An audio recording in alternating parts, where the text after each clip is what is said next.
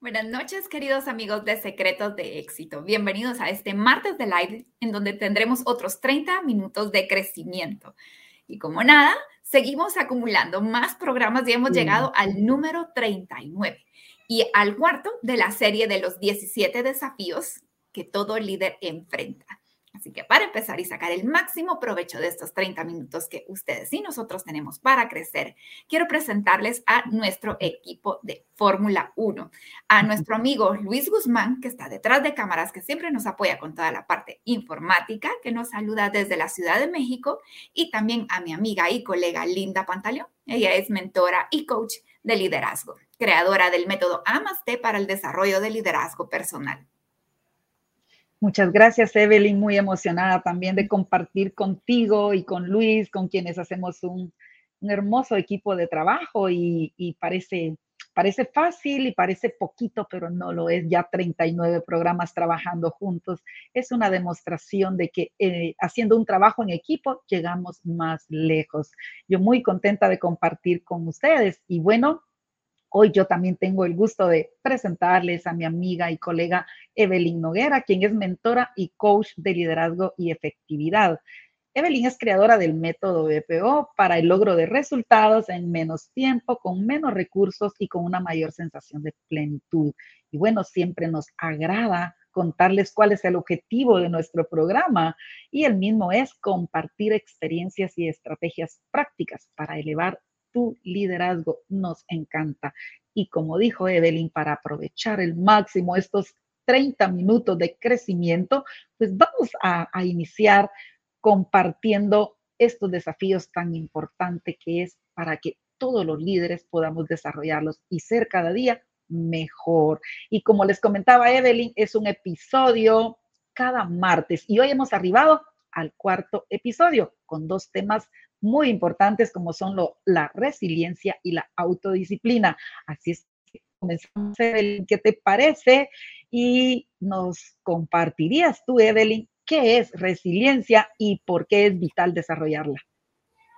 Gracias, Linda. Y me encanta empezar precisamente definiendo qué es, porque para poder mejorar algo necesitamos comprender precisamente qué significa este término.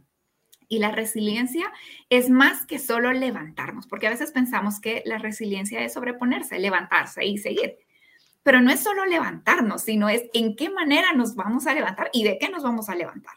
Entonces, la resiliencia más bien es la capacidad que tanto las organizaciones como sus líderes tienen para sobreponerse de una manera positiva a situaciones adversas.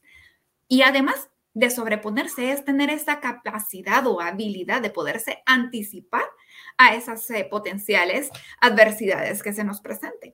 De pronto en una organización, esas potenciales adversidades son más fáciles de identificar, como la competencia o una posible crisis económica, pero en la vida, pues de repente resulta un poco más complejo. Sin embargo, sí podemos visualizar algunas cosas y poderlas prever en nuestro plan de vida o en nuestro plan organizacional. Además, ser una persona resiliente o una organización resiliente significa poderse adaptar de una manera más fácil, tanto mental como física, en comportamiento y emocionalmente, como recién nos pasó con la pandemia. Hay personas, bueno, esa es una adversidad, de hecho, que no teníamos visualizada ni cerca, tanto las organizaciones como las personas no teníamos siquiera en el radar una potencial amenaza de este tipo. Sin embargo, se nos vino y, y, allí pudimos ver la resiliencia tanto de las personas como de las organizaciones para sobreponerse de una manera positiva. Sin embargo, vimos organizaciones que terminaron cerrando como organizaciones que pararon floreciendo en esta adversidad, porque fueron resilientes, tuvieron esa habilidad o capacidad para tanto la organización como con su personal poderse adaptar de una manera rápida y positiva al cambio. Y realmente el cambio es algo que hoy ya tenemos constante. Si vemos en la tecnología, en los sistemas operativos de la computadora, en los teléfonos, la tecnología va cambiando. Realmente hoy que algo permanezca estático es realmente raro. Entonces, si queremos estar nosotros a la vanguardia o por lo menos al día en, las necesidades organizacionales y personales, necesitamos ser personas resilientes, que nos adaptemos de una manera efectiva al cambio. ¿Y cómo lo podemos hacer? Es tomando el control de lo que sí podemos tomar el control. Lo contrario de ser una persona resiliente es ser una persona o una organización que considera que no tiene control alguno respecto a las situaciones que le están sucediendo o respecto al entorno. Y en efecto, hay muchas cosas de las cuales no tenemos nosotros control. Sin embargo, si nuestro foco está en estas cosas de las que no tenemos control, definitivamente nos va a invadir la ansiedad, el estrés, la frustración y la falta de enfoque nos va a hacer llegar a eso que nos estamos enfocando, al fracaso. Sin embargo, si nos enfocamos en lo que sí podemos hacer, en lo que sí queremos hacer, y en especial en controlar lo que sí está bajo nuestro control, entonces podemos tener un resultado más efectivo. ¿Y qué cosa podemos tener en nuestro control? Es nuestra mente. Nuestra mente puede ser nuestro mejor aliado, como también la peor arma que tenemos que nos va a jugar en nuestra contra. ¿Y por qué esto puede ser nuestra arma en contra o nuestra herramienta a favor? Porque si realmente nosotros somos conscientes, nosotros permanecemos en constante diálogo interno y todas las personas de igual manera. Pero ese diálogo interno, si no lo gestionamos de una manera intencional, puede pasarse enfocando en lo malo que está pasando en el entorno o en mí y ya no voy a ser tan efectiva.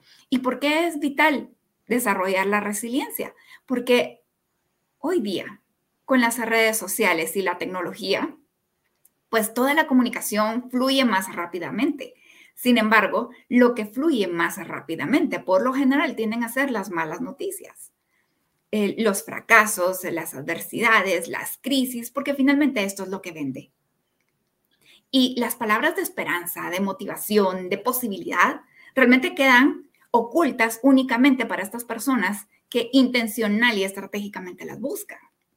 Entonces, necesitamos ser resilientes, desarrollar esa habilidad para enfocarnos en lo que queremos y mantenernos en ese camino y sobreponernos de una mejor manera. Muchas gracias, Evelyn, por compartirnos sobre tan importante tema y que hoy, pues precisamente en día estamos viviendo eh, de una manera personal, así también en las organizaciones. Y como tú lo dijiste, es esa habilidad, esa capacidad de levantarnos y seguir adelante y hacer una diferencia, viendo oportunidades incluso donde no las hay. Pero eso es lo que nos permite sobresalir, salir y alcanzar el éxito en todos los ámbitos. Así es que muchísimas gracias por compartirnos y me gustaría que también nos compartas ya que dominas bastante el tema y me gusta mucho esta, esta, parte como tú no lo has comentado, ¿qué estrategias podemos como implementar para ser personas resilientes? gracias. Bueno, hay varias, varias estrategias. Sin embargo, me gusta empezar por una que realmente es como la piedra angular, tanto de la resiliencia como de muchas otras cosas más. Y es el bienestar personal. Si nosotros nos imaginamos, em, cuando vamos en un avión, lo que nos dicen es que ante una emergencia, como pasajero, yo primero debo de colocarme a mí mismo la la mm, mascarilla de oxígeno antes de ayudar a otra persona. ¿Por qué? Porque si no estamos nosotros en la condición adecuada, no vamos a tener la posibilidad de ayudar a alguien más, porque ni siquiera estamos en la capacidad de ayudarnos a nosotros mismos. Y lo mismo pasa en todos los aspectos. Si yo me siento cansada, me siento agotada, no me estoy nutriendo bien, no estoy durmiendo bien, me siento tensa, es más fácil que me rinda, es más fácil que pierda la paciencia, es más fácil que afecte también mi relación y la comunicación con las demás personas, tanto en casa como en el trabajo. Si nosotros recordamos la pirámide de Maslow, para quienes están familiarizadas con, con, esta pirámide, en la parte baja o en la parte inicial están las necesidades fisiológicas de las personas, son esas necesidades vitales que necesitamos cubrir. Sin embargo, con alta frecuencia, nos pasa, y a mí me, pasa muy seguido, que excedemos nuestra capacidad que dejamos de dormir por hacer alguna otra cosa o comemos solo por llenarnos, pero no nos nutrimos. Entonces, primero es cuidarnos a nosotros mismos. La segunda estrategia es pedir ayuda. Una persona resiliente rara vez llega a el síndrome de la persona quemada o el burnout que le llaman. ¿Por qué? Porque sabe que una de las estrategias para ser una persona resiliente, para adaptarse al cambio de una manera positiva, tanto en las tareas como en lo personal, es pedir ayuda de manera oportuna. Otra estrategia que podemos utilizar es ver las cosas desde una perspectiva diferente. Me encanta una estrategia que es pensar en tres sillas, es decir, pensarme en tres diferentes roles. Por decir, estoy en una situación y pensar, ¿qué le aconsejaría yo a una persona que estuviera pasando por esta misma situación? Y desde el otro rol es, ¿qué me aconsejaría esa persona a quien admiro y estimo? Y la otra persona pudiera ser, ¿qué, ¿qué, me aconsejaría si soy una persona de fe, por ejemplo? ¿Qué me aconsejaría Dios en este caso hacer en esta situación? O o una persona que también sea de mi alta estima y admiración. Esto me permite salirme de la, del estado emocional que no me permite ver las cosas de una manera objetiva. Pero esta situación me permite analizar diferente perspectiva para poder encontrar una solución más efectiva al problema.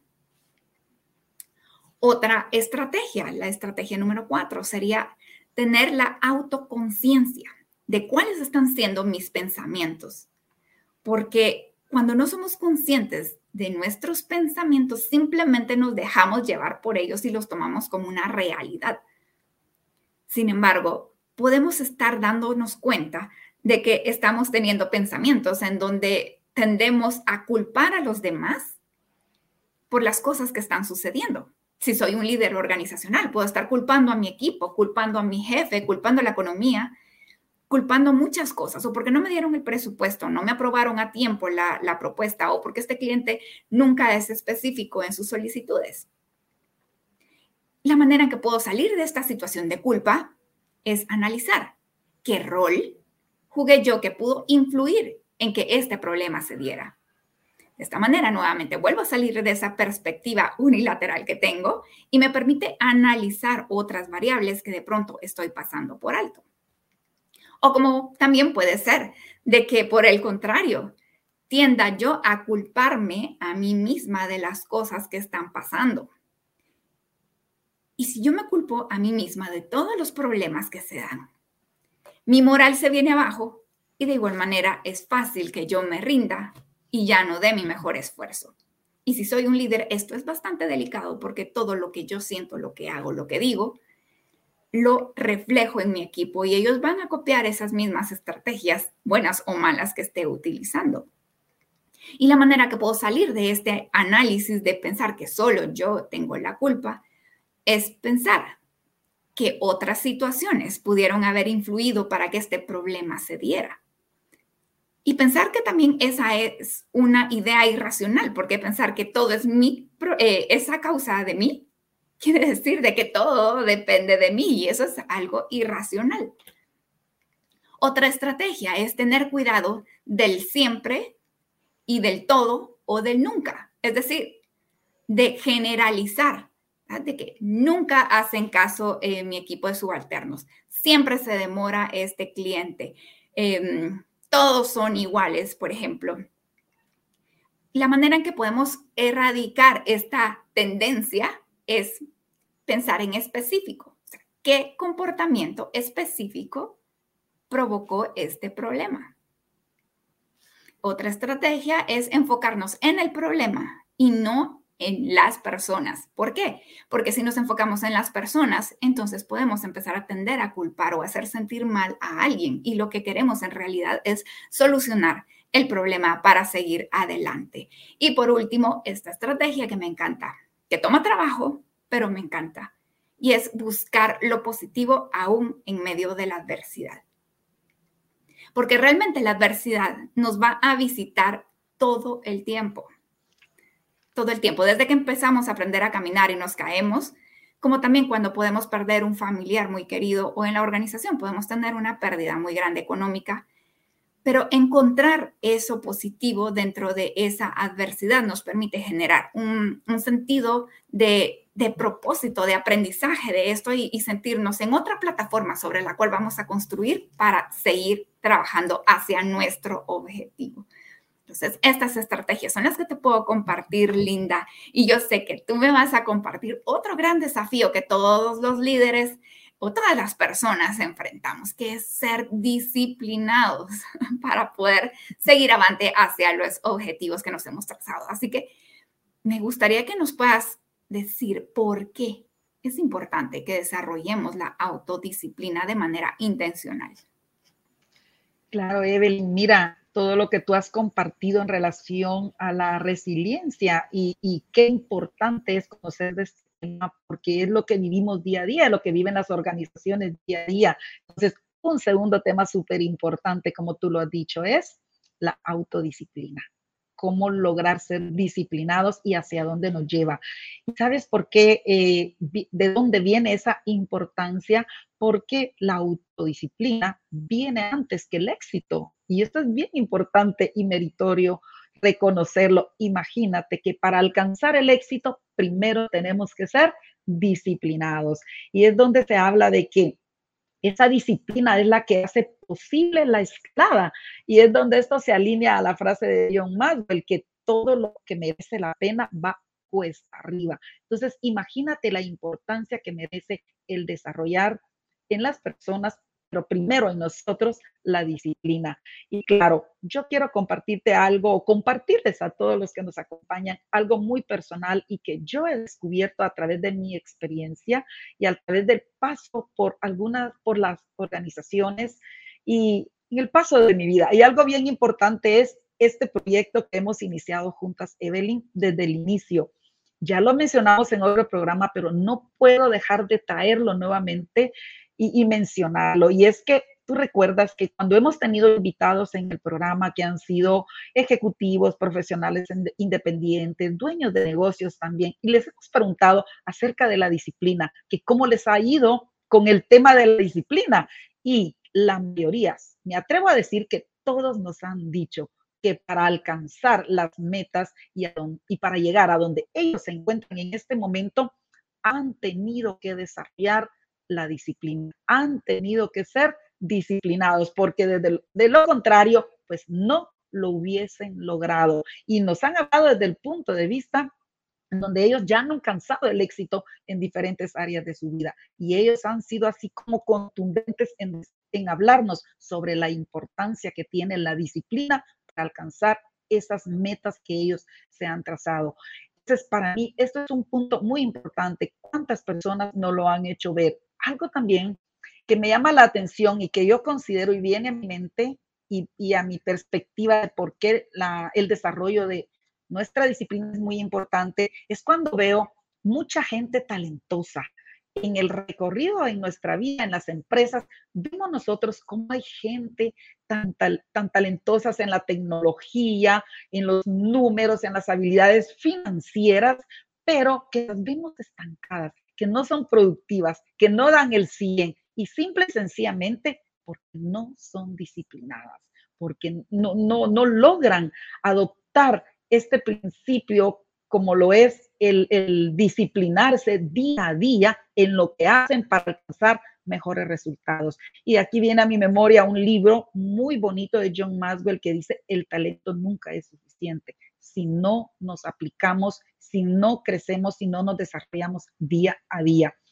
Y un aspecto bien importante que viene a mi, a mi memoria y viene de una experiencia personal es que hace unos días tuve la oportunidad de compartir una conferencia relacionada con liderazgo y fue a unos jóvenes. Y miren qué interesante resulta de esto, porque en determinado momento un joven levantó la mano y dijo, algo que a mí me interesa mucho en este momento de mi vida, y miren, me llamó la atención porque venía de un joven, es que yo siempre estoy comenzando cosas y no las termino. Y una prioridad para mí en mi vida, dijo este joven, es aprender a ser disciplinado, porque yo quiero, dijo, ser una persona exitosa y estoy siendo consciente que si no soy disciplinado en todo lo que comienzo para terminarlo, yo no voy a ser exitoso en la vida, no voy a poder terminar una carrera profesional, no voy a poder tener un negocio y ser exitoso. Entonces, eso vino a mi mente y llama más mi atención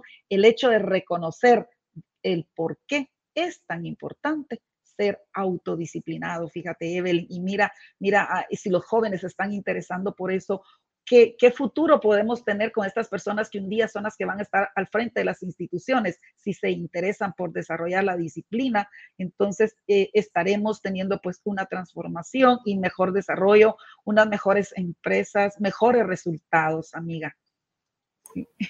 Me encanta y, y me llama la atención cómo se entrelazan de una manera tan, tan bien, ¿verdad? La parte de la resiliencia con la autodisciplina porque necesitamos ser disciplinados, pero en las cosas correctas y ser resilientes también de la manera correcta.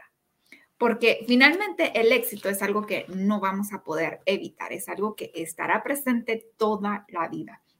Y la mejor manera de superarlo es anticiparlo, saber que va a venir y no frustrarnos porque hemos fracasado, porque necesitamos hacernos amigos del fracaso y saber que ese es un requisito indispensable de todo logro y saber que estamos fracasando quiere decir que estamos intentando y si no estamos fracasando lo suficiente o no lo seguido necesario, quiere decir que estamos tal vez actuando desde nuestra zona cómoda. De hecho, hay un autor que dice, si vas a fracasar, fracasa rápido para que puedas recuperarte rápido y seguir avanzando hacia tu objetivo. Entonces, Linda, me encantaría que nos compartas qué principios pudiéramos considerar nosotros para poder implementar la autodisciplina en nuestra vida. Claro, Evelyn, esto es muy importante, el saber el cómo. Y mira, uno de los principios fundamentales es pasar de las buenas intenciones a las buenas acciones.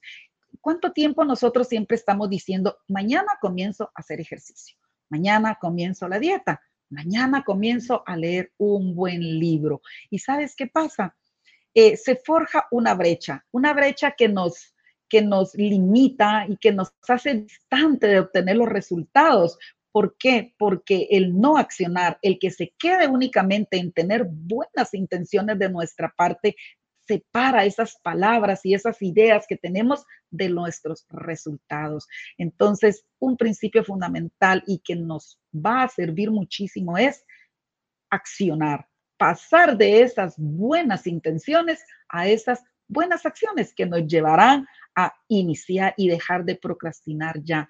Pero realmente eso es lo que nos va a conducir al éxito realmente. ¿Y por qué? Esas acciones son las que repetidas diariamente se van a convertir en hábitos y es lo que nos va a llevar a obtener buenos resultados porque vamos a estar siendo disciplinados hay otro principio que, también me gusta mucho y dice marcar una diferencia entre el, éxito, entre el éxito temporal y el éxito sostenido. Y esto lo logramos con tres palabras, fíjate, Evelyn, que es todo el tiempo. Y vuelvo con el mismo ejemplo. Bueno, pasamos de las buenas intenciones a las buenas acciones y nos decidimos realmente y empezamos una dieta. Pero ¿cuánto tiempo? ¿Va a permanecer en el tiempo? O empezamos a leer un libro, pero luego lo guardamos. ¿Y qué? No permanecemos e-, en la acción. O empezamos a hacer ejercicio y lo hacemos uno o dos días. ¿Y luego qué pasa? No nos quedamos como en el tiempo. Entonces nos quedamos en que esto sea algo temporal y no sostenido. Y me encanta que hay una historia donde dice que dos escritores muy famosos estaban compartiendo y que uno al otro le decía, mira tú, de todos los principios que tú has conocido y de todos los que has escrito en tus libros, ¿cuál de ellos es el que se acerca más para alcanzar el éxito? Entonces el otro escritor le respondió, ah, es lo que ha escrito Thomas Huxley. Él dice que para ser disciplinado tú, o para alcanzar el éxito, tú tienes que hacer lo que debes hacer aunque no tenga ganas de hacerlo. Entonces, esto es bien importante. ¿Cuántas veces nosotros dejamos de hacer las cosas simplemente porque no tenemos ganas de hacerlo? Pero la disciplina es la que nos lleva a hacer las cosas cuando tenemos que hacerlas, aunque así no tengamos las ganas de hacerlo. Esto es lo que se acerca a ir, pues, siendo nosotros disciplinados y avanzando en el camino. Otro principio es promover el ascenso automático disciplinado de los hábitos. Sabemos que nosotros tenemos pues buenos hábitos y malos hábitos. Entonces, en primer lugar, tenemos que aprender a ser conscientes de cuáles son esos malos hábitos que debemos de ir quitando y luego irlos como reponiendo por buenos hábitos. ¿Y cómo lo vamos a lograr? Aquí viene el cómo. Pues pasito a pasito, para adoptar un nuevo hábito, para empezar un proceso de autodisciplina, tenemos que hacerlo paso a paso. John Maswell dice, Roma no se construyó en un día, entonces tampoco nosotros podemos pretender lograr las cosas en un solo día. Tiene que ser la constancia, la persistencia de un día a día, paso a paso. Y un segundo aspecto es, pues, tener mucha paciencia. ¿Qué pasa? Nosotros empezamos una dieta, pero en una semana no hemos bajado las libras que queremos. ¿Y qué pasa? Declinamos. O empezamos a hacer ejercicios y ya hacemos, vamos al gimnasio, vamos el primer mes y ya no vamos el segundo mes. Entonces, cuando no vemos los resultados que nosotros queremos, ¿qué pasa? Paramos. Entonces, esa paciencia es la que no tenemos en muchas ocasiones y que no nos permite avanzar. Y un aspecto muy importante también es disfrutar el proceso, que lo que iniciemos lo disfrutemos. ¿Y cómo lo vamos a lograr de una manera más fácil? Si lo hacemos desde nuestras fortalezas, de eso que nos gusta hacer. Entonces, veamos, vamos pasito a pasito, haciendo eso que nos gusta hacer, desarrollando nuestra disciplina paso a paso, con paciencia. Esto es muy importante. Y ya para ir terminando, Evelyn, quería comentarte que la disciplina se desarrolla y no se recibe. Este es un aspecto muy importante. Se desarrolla de una manera intencional. Cuando nosotros decidimos, tomamos la decisión de aplicarnos a desarrollar hábitos de manera intencional que estamos conscientes que nos van a servir en el proceso. Y mira, esto va para todo nivel, va para nuestra familia, va en las organizaciones, como también allá se puede ir o se puede iniciar con procesos para ir desarrollando hábitos y que vaya haciendo que las personas vayan pues disciplinándose en las diferentes áreas en las cuales están trabajando y lleguen a ser mucho mejor de lo que ahora están siendo. Y mira, para terminar, lo más importante eh, para desarrollar y cambiar hábitos es que debemos de ser conscientes.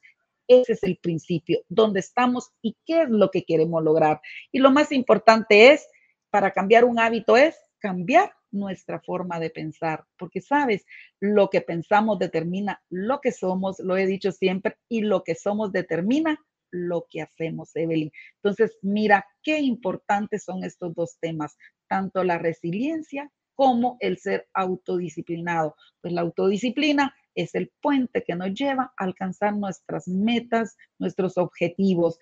Entonces, pues hoy han sido dos temas súper especiales. Ya Evelyn les ha comentado sobre la resiliencia y cómo, pues, lograrlo, cómo, cómo superar en, en diferentes áreas de nuestra vida si somos resilientes y si somos autodisciplinados. ¿Qué te parece, Evelyn?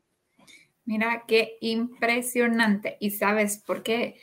Porque tú mencionabas algo o rescatabas algo de lo que hemos hablado en programas anteriores. Es que las personas exitosas que hemos abordado, desde empresarios, profesionales independientes, líderes organizacionales, expertos del área de entrenamientos, capacitaciones, nos han dicho todos, sin excepción, que no han tenido como fortaleza nata la autodisciplina.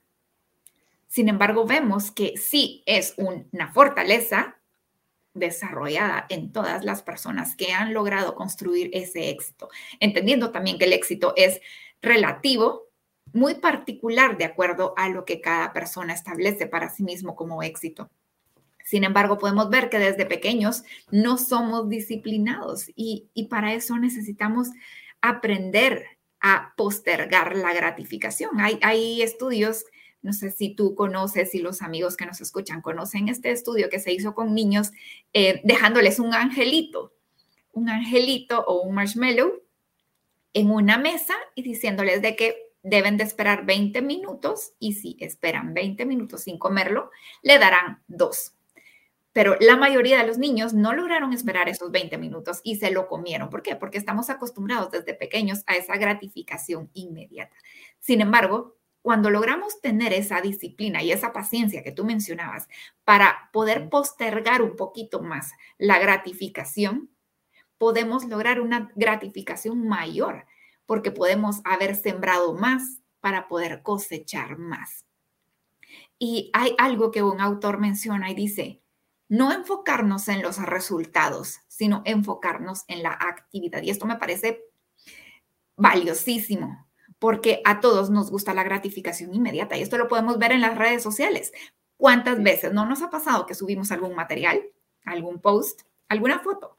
Y luego estamos pendientes cuántos likes, cuántos comentarios, cuántos compartidos tiene. Y si no lo tiene, nos genera hasta angustia porque estamos diseñados para buscar esa gratificación inmediata.